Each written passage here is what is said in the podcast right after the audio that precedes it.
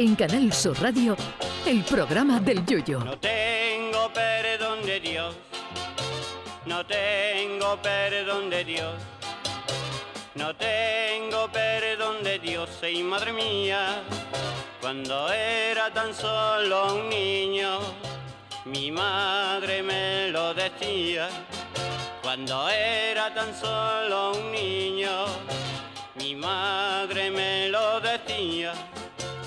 No tengo perdón de Dios, no tengo perdón de Dios, no tengo perdón de Dios. Perdóneme usted, madre mía, tengo yo un barquito velero que me queda en medio del duero. Para realizar esta introducción diaria a nuestro programa, uno busca y rebusca en internet y en varias webs de referencia, y una de ellas es la que señala los días mundiales de que la verdad es que no dejan de sorprenderme después de cuatro temporadas. Hoy, 21 de septiembre, debería ser el Día Internacional del aniversario de boda del Yuyu y Mariquilla, pero no, todavía no hemos alcanzado el nivel suficiente para que nos eleven a tan selecto calendario. Hoy se celebra, sin embargo, entre otros, el Día Mundial del Rock Progresivo, un subgénero del rock donde no van a encontrar ustedes ni a Cañita Brava ni a Leonardo Dantes, pero que incluye a glorias como Pink Floyd, Supertramp, Genesis, Mike Oldfield o Alan Parsons Project. Esta efeméride es celebrada por medio mundo, menos por el gremio de peluqueros, porque toda esta gente se pelaba menos que yo, que ya es decir, el peluquero de Supertramp, por ejemplo, tiene ya 75 años y cuando se jubiló le quedó una pensión de 6 peniques al mes porque tenía el hombre tres días cotizado en 45 años como peluquero del grupo. Pero hoy también se celebra el Día Mundial de la Bibliodiversidad. Y ustedes se preguntarán, como lo hice yo cuando lo vi, y que qué puñeta es eso.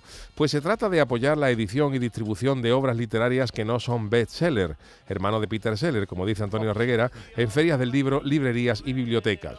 Resumiendo un poco la denominación, podríamos decir que hoy se celebra el Día Mundial del Escritor Tieso, es decir, aquellos autores y autoras que venden menos que Campofrío en los Emiratos Árabes, pero que son necesarios para completar el panorama literario mundial.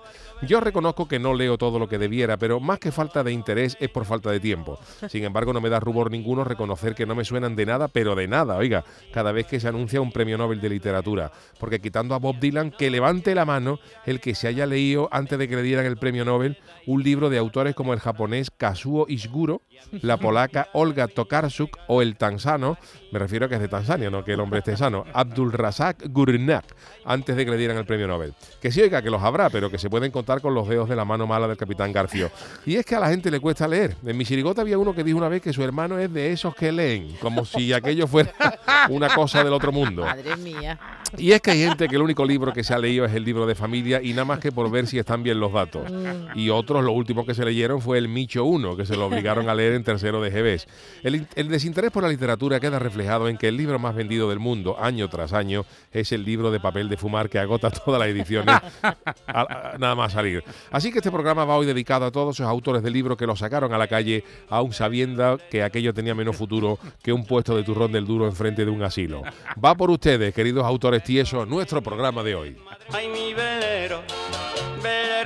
Canal Sur Radio. llévame contigo a la orilla del río. El programa del Yoyo.